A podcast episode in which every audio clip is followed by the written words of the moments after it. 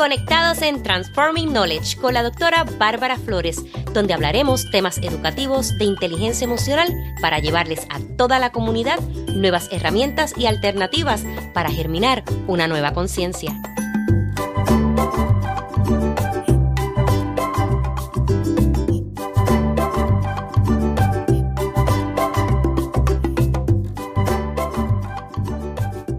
Qué gusto y que estés en este tu espacio Transforming Knowledge. Soy la doctora Bárbara Flores, especialista en liderazgo educativo e inteligencia emocional, autora del libro El liderazgo escolar y la inteligencia emocional ante la crisis social. En el episodio número 47 de la segunda temporada, titulado Ante la ansiedad, sonríe, pausa y recarga tuve el placer de entrevistar a Carmen Olmo. Es embajadora de felicidad, cuenta con 20 años de experiencia en el mundo creativo y nuevas tecnologías, estudió en Puerto Rico y Nueva York, actualmente es profesora de diseño gráfico en la Universidad Ana G. Méndez, recinto de Carolina en la Escuela de Negocios. Además, desarrolla una empresa nueva llamada Hapix, y es fundadora de la organización sin fines de lucro Puerto Rico Sonríe. Saludos, hoy tengo una invitada de lujo, Carmen Olmo, y vamos a estar hablando de tantos temas interesantes que es que te va a encantar. Bueno, bienvenida Carmen, ¿cómo te encuentras hoy? Pues yo aquí súper contenta y un honor estar aquí contigo compartiendo Así que vamos aquí a disfrutar el día, que tenemos un día especial que lo dejo a ti para que lo anuncies. Definitivamente. Hoy es el Día Mundial de la Sonrisa y estoy súper feliz de tenerte a ti conmigo. Qué chévere. Bienvenida. Carmen, pero antes de comenzar, me gustaría me hablara un poquito sobre ti. ¿Qué tú haces? Cuéntame un poquito brevemente sobre ti. Pues mira, yo pertenezco al mundo creativo. Yo soy apasionada del mundo creativo, estudié artes visuales y después entre el arte y el diseño gráfico me he dedicado toda mi vida a lo que son las artes y el diseño gráfico. Y entonces hace unos seis años pues decidí emprender mi propio negocio, mi propio proyecto. Y también doy clases en la Universidad de Diseño Gráfico allí empecé con mi proyecto, empecé a estudiar, que por ahí hablaremos un poquito quizás más adelante, de lo que es la ciencia de la felicidad para integrarlo en lo que es mi proyecto de vida. Básicamente me concentro en todo lo que es creatividad, diseño y producción de productos, talleres y cosas, integrando lo que es la cultura de la felicidad. Qué chévere, porque ¿quién mejor que tú para hablarnos de un día tan especial como hoy, de la sonrisa? Cuéntame, ¿de dónde sale esto? Pues mira, hay una carita, que es esa carita amarilla, que por aquí yo le dije a Bárbara, tengo el muñequito, porque esta es la clásica, tengo un muñequito que esta es la, la carita esa clásica que todos conocemos de toda la vida, la carita feliz, que es el antecesor de los emojis. Los emojis que ahora pues ya es parte de nuestra comunicación visual en las redes sociales y todo, pues en un momento dado, para el 1963, hubo una empresa a mí me encanta porque cuando descubrí la historia, yo dije, mira que no es nada casualidad, porque parte de lo que yo hago es integrar lo de la felicidad en lo que es todo emprendimiento. Pues hubo una empresa de seguros que compró otra empresa y pues como vivimos hoy día, estos ambientes inestables, el ánimo baja, todo ese tipo de cosas, y el director creativo estaban buscando de qué forma animar el ambiente de los empleados y lo que estaba pasando para entonces seguir adelante en ese proceso y contratan a este ilustrador que se llama Harvey Ball y le dan esa encomienda que él puede crear qué símbolo o algo que tenga que ver con subirle el ánimo a las personas. Y entonces él crea esa carita feliz, jugando, pensando, obviamente hoy lo vemos tan obvio, tan fácil, pero eso todavía no existía como símbolo, como ícono. Él la crea tratando de levantar el ánimo, la sonrisa, que es lo más obvio, y a ellos les encantó. Después el amarillo por la cuestión de ser un sol, ¿verdad? Es el color brillante del sol, de ser luz y la carita, y así de simple, esa simpleza también, Se la compraron la idea y la empresa mandó a hacer botones para ponerse a los que hoy día lo usa Walmart. No sé si lo han visto, pero allá lo esa carita, pues esa tradición la tiene ahora Walmart, que tienen unos botones de la carita feliz.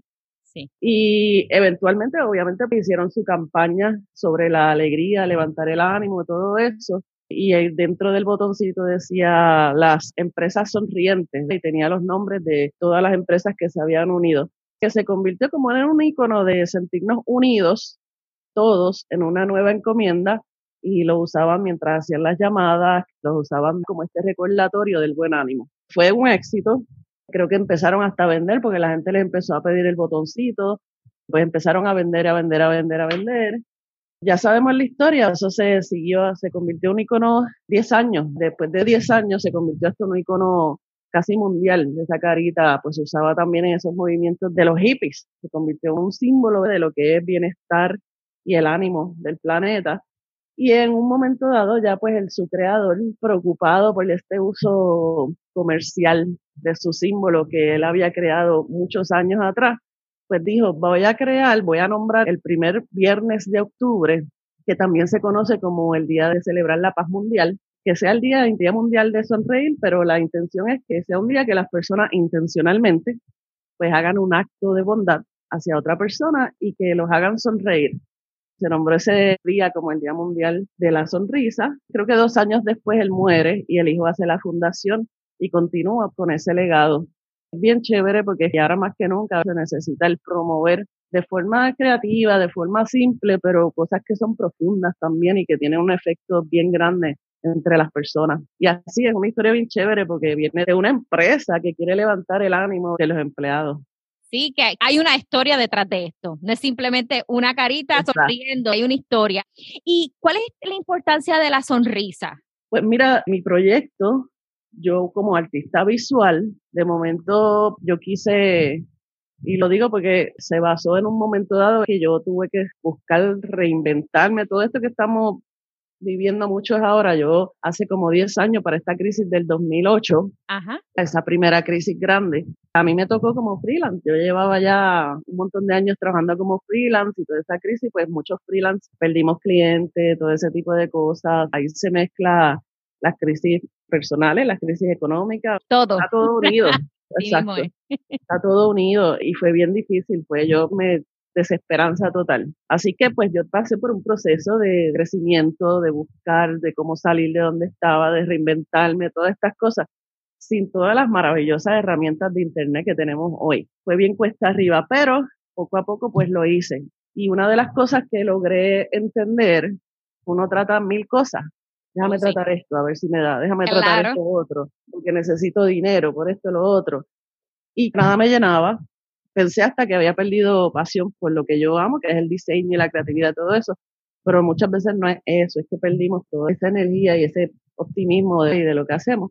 En ese proceso, cuando yo recupero lo que es mi felicidad, la esperanza de que sí puedo hacer algo, fue cuando yo dije, yo primero tengo que recuperar este sentido de cómo puedo volver a ser feliz, de cómo puedo volver a hacer cosas, sentirme que si no importa lo que esté pasando, pues puedo hacer cosas para otras personas y para mí. Y decido ahí es donde decido escribir un libro en un momento dado para compartir, pay forward, ¿verdad? Pagar para adelante, compartir lo que yo estaba haciendo, más allá de decírselo a una o dos o tres personas cuando hablamos. Ahí siempre tenía ese deseo de crear yo un personaje para mí. Siempre los creativos, pues, ¿verdad? estamos trabajando para otras personas. Que pues ahí tuve la intención una noche y dije, quiero crear algo.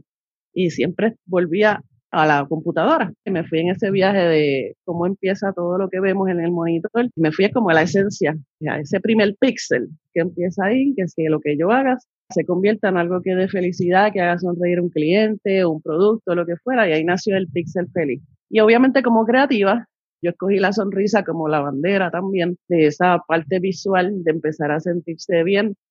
Y después eso me llevó a mí a estudiar la ciencia de la felicidad para yo poder mejorar y aplicar mucho más todo esto que había empezado a descubrir primero en mi vida y a los demás. Así que soy creativa, soy diseñadora y me he puesto a estudiar, llevo ya cinco años estudiando lo de la ciencia de la felicidad y pues lo de la sonrisa tiene unos efectos físicos, químicos en el cuerpo y obviamente emocionales, a nivel de que provoca el sonreírse. Por eso lo dan en terapias de distintos padecimientos, buscar cómo sonreír, porque el cuerpo empieza a liberar hormonas, las hormonas de dopamina, serotonina, endorfina, que son hormonas que te dan placer, te calman, te dan sensación de bienestar y obviamente contrarrestan. Cuando uno está en estrés excesivo, está lo del cortisol. Claro, que, te lo corta, es el que corta. te hace sentir mal, te hincha el cuerpo y todo, porque la forma es cuando te das un tajito y se hincha el dedo, eso es normal, porque ahí empieza a curarse. Pero cuando no podemos parar ese estrés, se hincha, se hincha, se hincha, se hincha y explota en otras cosas. Pues esas otras hormonas, que las llaman ahora las hormonas de la felicidad, es porque tienen ese efecto de ir curando el cuerpo, de ir sintiéndote mucho mejor. Y la sonrisa se ha probado ya que tiene ese efecto en generar ese tipo de cosas.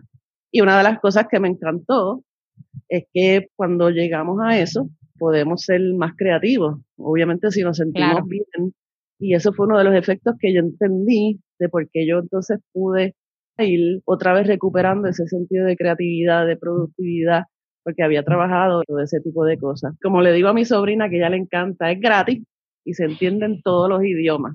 lo mejor.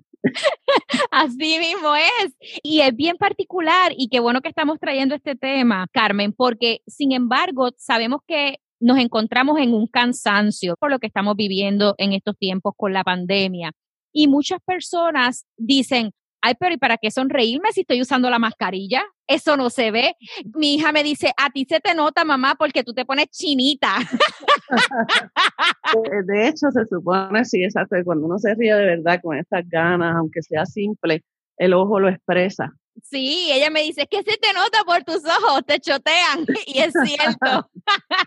Entonces, sabemos que estás presente, como bien tú mencionaste, la desesperanza, el miedo, la frustración, todos estos factores. Y pues mucha gente ya no está sonriendo como antes o realmente ya no le encuentran la gracia al asunto. ¿Tú podrías compartir con nosotros actividades creativas para manejar la ansiedad? Pues claro que sí. De hecho, también quiero aclarar, no se trata de que estemos sonriendo con una sonrisa aquí permanente, sino es esa metáfora del buen ánimo. O sea, no hay que estar con esa sonrisa así, obviamente eso sale natural. Por eso, aunque estemos con la máscara, estar esa sonrisa, te vas a sentir mal porque químicamente y emocionalmente lo pasa y pues empiezas a tener buen ánimo, decir buenos días, o si tú estás de mal ánimo cuando entras, es un ejemplo clásico, en el elevador donde está todo el mundo serio y entra alguien y por lo menos con una sonrisa, es como que se aliviana el espacio. Sí, verdad, y la energía, el ambiente, tienes razón. Eso pasa en, los carros públicos, donde uno va, es bien chévere. Mira, Bárbara, hay cinco actividades que no son nuevas. Yo obviamente pues como creativa son actividades que empecé a utilizar hasta para que sí yo hago dentro de los procesos creativos, pero empecé también a usarlas como una forma de podemos decir, de terapia, de relajación, de distintas cosas. Y son las cosas que yo digo, mira, por eso también, pues la gente de momento, dentro de esta cuarentena, yo decía que chévere, porque empezaban personas profesionales y algo que jamás hubieran tocado eso. Quizás lo más seguro de niños lo hicieron, pero cuando adultos, pues dejaron de pintar, dejaron de, de tocar instrumentos, porque había que hacer algo y retomaron eso y ponen las imágenes, ponen las fotos y yo he visto amistades desde doctores, empresarias y de todo. Bien chévere. Mira, a mí me gustan las cosas súper simples. Simples porque mientras más simple para las cosas complejas, pues vámonos a los doctores o a los especialistas, vamos a donde Bárbara o cosas así. los más especializados ahí en una rama. Pero cuando alguien que yo puedo decirle hasta un niño, una persona o algo, yo siempre con cuidado digo, porque también hay que sentido común, hay que ir a un especialista si ya hay cosas que uno no puede manejar. Pero mira, cosas como leer, dibujar, escribir, caminar y observar. Pero, el pero que yo digo es, por ejemplo, cuando buscar leer algo que sea entretenido. Estoy hablando de utilizarlo para relajarse y tomar lo, lo que es esa pausa y recarga que yo le llamo que sea placentero, no estas lecturas que entre tengo estos libros, tengo que terminarlo, tengo este challenge sí, Te sientas presionado. Ahí no funciona. Lo mismo dibujar, dibujar tampoco es para Mucha gente se intimida con el dibujo porque dice, yo no sé dibujar. Cuando eran niños, los niños no se cuestionan si saben dibujar, agarran un papel y empiezan a tirar líneas para aquí y para allá, se lo disfrutan y pueden estar una o dos horas. Es hacer eso mismo. Eventualmente, si lo sigues haciendo, vas a desarrollar ciertas destrezas. Eso pasa automático. Pero es ese dibujar, ese dibujar de líneas, de todo ese tipo de cosas. Hay gente que hace terapias a través del arte. Pues de eso se trata. Y uno se desconecta. Por eso a veces yo le digo a la gente, en verdad y en serio. Y le digo, el dibujar y el arte es lo que a mí me mantiene en sanidad. en ese espacio uno se desconecta de todo, literalmente. Al escribir es una de las cosas, fíjate, Bárbara, que yo uso todo el tiempo. Cuando hay mucho estrés o problemas bien fuertes, siempre me veo empezando a escribir, pero es esta escritura de tú contar lo que te está pasando para ayudar al cuerpo, a la mente, a liberar esas emociones. Claro. Es un proceso también que utilizamos los creativos para soltar ideas, pero a la misma vez funciona para también sanar, aunque sea un minutito, y está brutal. Imagínate que le dedico a ese tema un capítulo en mi libro. Lo de caminar y observar, obviamente sé que quizás depende, ahora tenemos más flexibilidad de salir y caminar, pero a veces si tenemos un espacio pequeño, ahora que estamos tanto en la computadora, y lo digo yo que he trabajado por 20 años desde el 2001. Yo soy freelance y obviamente pues de la computadora, ¿verdad? Por lo menos levantarse y obligar a esa mente a salir de la computadora. Por eso yo veo cuando se quedan los niños también o los obligan tres, cuatro horas. Eso no debería pasar, por lo menos. Un break. Pararse. Entre medio. Sí, para ver otras cosas, obligas al cerebro a salir donde está. Claro. Observar es maravilloso. Y eso lo aprendí yo de mi papá, que nos sabíamos sentar en un lugar y mirar, estábamos una hora riéndonos y esto, y era comentando, y era observar, observar, observar, y era como sentarse y ver una película. Y ese es uno de los ejercicios más importantes del desarrollo también creativo, el poder observar y empezar a percibir otras cosas. Dime que estas no son actividades comunes, simples, pero es la forma también en que las vayamos a hacer. Sí, y quiero comentarte, Karen, de dos cositas bien claves que dijiste. El escribir, hemos visto que en estos tiempos se ha perdido muchísimo lo cual tenemos que retomar y tenemos que impulsar a los estudiantes de las escuelas a escribir, porque ya no lo quieren hacer. Y es una buenísima herramienta para tú, como yo digo, descargarlo todo ahí. Inclusive hasta ser creativo, como bien tú dices, una idea.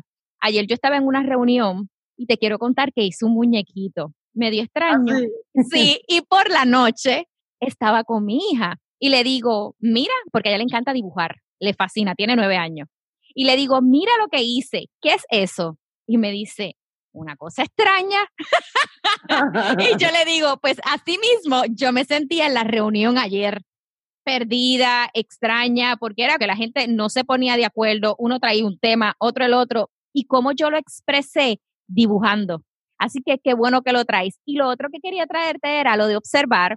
Los otros días fui al parque y estaba caminando y de momento veo los árboles como ya están cambiando de color acá en New Jersey, ya se están poniendo de amarillo, ya están hasta botando las hojas. A mí me pone bien mal eso, pero bueno, el punto es que voy caminando y empiezo a decir, déjame concentrarme en escuchar cuando el viento le da a las hojas, porque cómo se sentirán esas personas que no pueden ver y solamente pueden escuchar. Pues yo quiero recordar este momento, porque si en un momento en mi vida yo no puedo ver por algo, yo quiero recordar a estos árboles y me puse a observarlo. Y yo digo, ay, bien, estoy como filosófica. Pero qué chévere es observar. Me lo disfruté. Me disfruté esos árboles moviéndose y escuchando y pudiendo empatizar con estas personas que no pueden ver. Y yo digo, caramba, qué importante es el observar. Así que estoy totalmente de acuerdo contigo. Yo cogí, que vino como anillo al dedo, en el viejo San Juan, hay lo que se llama el Instituto de Mindfulness, que es maravilloso y me lo recomendó mi hermana porque fue y cogí el nivel 1 y el nivel 2, porque está de moda el mindfulness y todo eso. Y qué bueno que esté de moda, porque entonces, de hecho, lo de la ciencia de la felicidad básicamente es que comprueba con data científica pues todas estas prácticas el efecto que tiene en el ser humano. Claro. Así que no es para lo que quede de dudas si funciona o de dónde viene eso, pues sí, ya hay una data científica. Pero lo que hiciste de observar es un ejercicio que es mindfulness, es enfocarte y es algo que también a los estudiantes yo les promuevo ese ejercicio porque descubren texturas, colores, lo que tú hiciste. ¿Cuántas veces nos sentamos a mirar el cielo un ratito y obligamos al cerebro cuando tenemos bloqueos creativos? Una de las cosas que uno debe hacer es levantarte y quizás hacer uno de estos ejercicios para que entonces el cerebro vuelva a reconectar y, empiezan a salir nuevas ideas y es bien chévere. Sí, y me encantó. Y más yo que patrocino tanto el mindfulness, yo decía, es que yo me estoy disfrutando esto. Algo tan sencillo como caminar en el parque, que lo encontramos tan sencillo, pero antes estábamos tan ajorados, Carmen, que decíamos, yo no tengo tiempo para nada y ahora tenemos tiempo de más. Pues mira, vamos a aprovecharnos y disfrutarnos las pequeñeces y las cosas simples, como tú dijiste desde el principio, que de verdad que si te las disfrutas, mira, es un éxito. Yo tengo amistades y todo, y tú tienes una hija, ¿verdad? Sí. Y veo como a veces tienen un estrés, porque ¿qué hacemos hoy para entretener a los hijos? ¿Qué hacemos? Esta necesidad natural, normal de, salir. Pero hay veces que mis memorias más preciadas, las que no se me olvidan con mis papás, son las cosas cuando hicimos cosas tan sencillas como esas porque lo que uno se lleva es ese momento de conexión y para eso no hay que ir a ningún lado, se pueden gastar miles de dólares en viajar el mundo y viajan desconectados. Pero ese proceso, y a veces no hay que gastar mucho dinero ni irse muy lejos para lograrlo. Eso es verdad, a mi hija le encanta correr bicicleta y yo digo, Dios mío, señor, en serio. Sí, a ella le encanta, es simplemente salir y conectarse y decir, ay, estoy cansado y que tú la mires y le dejes esa atención, eso a ella le encanta. Así que es como tú dices, no hay que gastar tanto en viaje. Pero quiero que conversemos, ahorita mencionaste la famosa campaña de pausa y recarga. Y yo quiero que hablemos de eso, de dónde surge, me cuentes todo lo que tú puedas de esa campaña tan espectacular. Pues mira, como yo doy clase en la universidad, como sabemos, en marzo, de momento de la noche a la mañana, las clases son remotas, todo el mundo, el login, no hay nada, no se puede salir. Viene estresante, no es que haya dejado de ser estresante, pero en ese momento no hubo preparación. La primera semana fue caótica. yo me sentí, yo me acuerdo porque esa primera semana yo llegué aquí en casa, ¡ah! siento que han pasado tres meses. sí. Literalmente.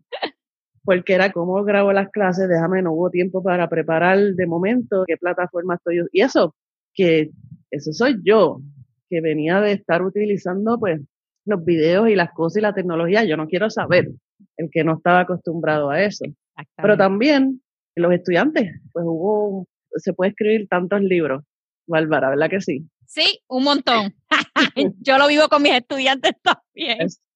Una de las cosas bien interesantes, porque no sé cómo decirlo por ahora, pero fue, por ejemplo, ese estrés de ellos y de momento, pues, sí las que los profesores, baby boomers, no están preparados, pero que yo también, obviamente, todo esto de la felicidad me ha dado a mí el entendimiento de poder ver más allá de esos corajes y de las cosas que también son inseguridades de ellos. Y entonces yo, pues, ok, ¿qué plataforma me sugieres o qué sugerirías a los profesores? ¿Cuál tú usarías? Entonces no sabían decirme, ellos tampoco. No, ellos, no saben. Entonces fueron que bajando para crear esa empatía, no, no estamos tan distantes uno del otro. Claro. Pero todo es dentro de todo el camino. Yo me tuve que enfrentar con estudiantes deprimidos, con estudiantes que me buscaron para desahogarse porque son gay y los papás en ese medio los rechazaron. Otro estudiante pues con problemas de salud mental e intentos de suicidio. Y yo eso sí que no me lo esperaba. Desde momento yo me decía, yo me vi de momento para ya mayo, pausa y recarga y pausa, pausa con una pausita. Y decía, déjame coger una pausa, me fue a dibujar. Hice un montón de cosas, Bárbara, que no había hecho nunca también.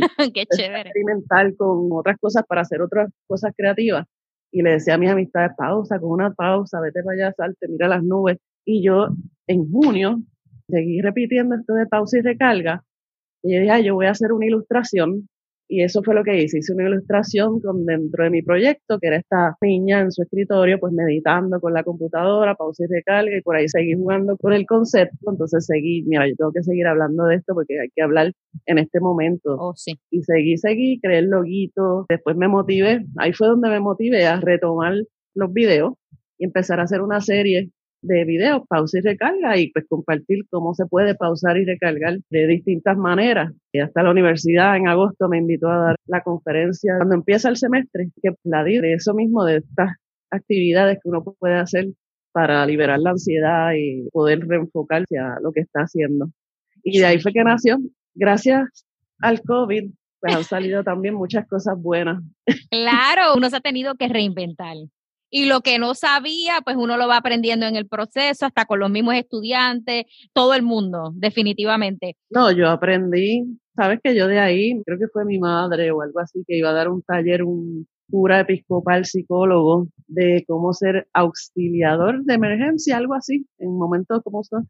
Y yo lo cogí dos semanas porque yo decía, yo quiero saber también cómo resolver este tipo de cosas. Y fue bien chévere, fue intenso, pero ha sido bueno sí se han creado muchas oportunidades. A pesar de que está esta situación, se han creado muchas oportunidades y todo el mundo se ha tenido que reinventar. Mucha gente ha perdido empleo, mucha gente ha dicho, ah, bueno, pues me tengo que mover de trabajo, no en el mejor de los tiempos, pero sí nos hemos tenido que reinventar. Te pregunto, Carmen, ¿qué necesidades atiende este pausa y recarga y a qué público va dirigido? ¿A todo el mundo? ¿A los estudiantes nada más? Cuéntame. Yo lo pongo en tres áreas, lo cual sería uno de los llamados es que aprendamos a hacer esto no ahora, sino siempre. Esto de aprender a, mira, estoy pasando con un exceso de estrés o está esto, espérate, tengo que coger una pausita, irme por ahí, caminar o algo y regresar, porque el bienestar y la conexión con la familia, con lo que estoy trabajando, es prioridad.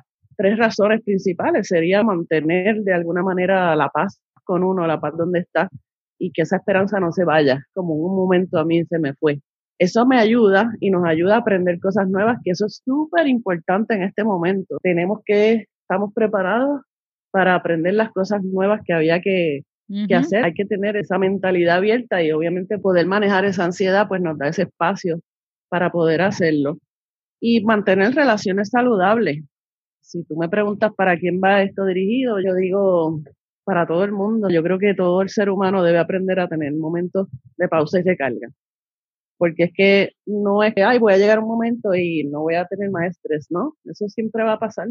Estrés, obstáculos, cuando queremos aprender todos los semestres, yo tengo estudiantes nuevos que van a aprender una aplicación y después otra aplicación. Pues cada vez que uno quiere aprender algo, pues hay retos. Siempre va a haber que si de momento me enfermé, que si de momento un obstáculo aquí, es como los manejamos y ese es el secreto. Pero sí, la familia, y ahora que está en esa casa, en ese estrés, con los estudiantes, hay que hacerlo, buscarlo aunque sea individual o también grupal, que sería lo ideal. Jóvenes y profesores, hello.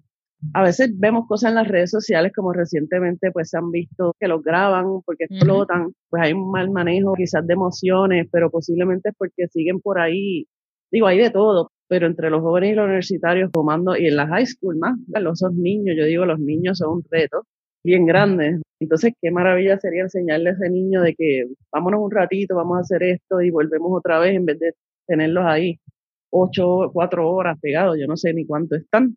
Y las parejas, de la tecnología y están ahí 24 horas y se van desconectando poco a poco y cuando vienen a ver ya no saben ni de qué hablar uno con el otro. Y eso es bien importante. Coger esas pausitas esas recargas, pausar de la tecnología, pausar del estrés, pausar de estar corridos ahí pegados y uno lo hace. Yo he sabido tener con mi pareja, estoy, suele algo. Y yo, déjame dar una vueltita. Yo no lo digo, yo me voy a dar una vueltita, voy a casa de mi mamá, me ve, qué sé yo, esto. Y yo llego nueva, yo pues, peleando yo ya, a veces le damos más énfasis a algo que realmente no lo merecía. Pero por eso hay que manejar, aprender a manejar esos momentos. Definitivamente, mira, para mí pausa y recarga escuchándote es inteligencia emocional. Ese momento de mindfulness que tú tienes que sentarte, recargar, oxigenar ese cerebro, pensar en otra cosa, cambiar ese canal, eso para mí es pausa y recarga. Y me encanta. Y de ahora en adelante voy a estar hablando del pausa y recarga. Carmen, de verdad que Me encantó muchísimo conversar contigo. Me encantaría nos pudieras dejar saber dónde te pueden contactar. Como quien dice, el centro de controles en hapix.com, se escribe H-A-P-P-I-X-S, hapix.com y ahí se encuentran en los canales, en YouTube, Instagram y Facebook, pero ahí donde ven todo, hay artículos donde se explican estas cosas, los productos y pueden entender un poquito más lo de cómo integrar la cultura de la felicidad y básicamente ahí yo creo que centro de control de lo que estoy haciendo. Pues qué chévere, ya saben dónde contactar a Carmen. Y lo más importante, Carmen, definitivamente, no importa la desesperanza, el momento que estemos pasando, es importante sonreír. No lo perdamos. Sonreír en momentos difíciles también es hacer un mundo mejor. Definitivamente. Te agradezco tu tiempo, todos tus conocimientos. Ha sido un placer tenerte conmigo. Gracias a ti, Bárbara, y encantada aquí a la orden. Ya te entrevistaré yo a ti también. claro que, sí. Lo, lo positivo y lo bueno. Claro que sí, así será. Bueno, pues nos despedimos con un fuerte abrazo. Hasta la próxima. Un abrazo. Te invito a mi página web www.barbaraflores.info, donde encontrarás información sobre los servicios que ofrezco, tales como talleres, seminarios, asesoría, el enlace de podcast, el enlace de YouTube channel y también mis redes sociales para que me sigas y estés al tanto de todo lo que está pasando con Bárbara Flores. Hasta la próxima.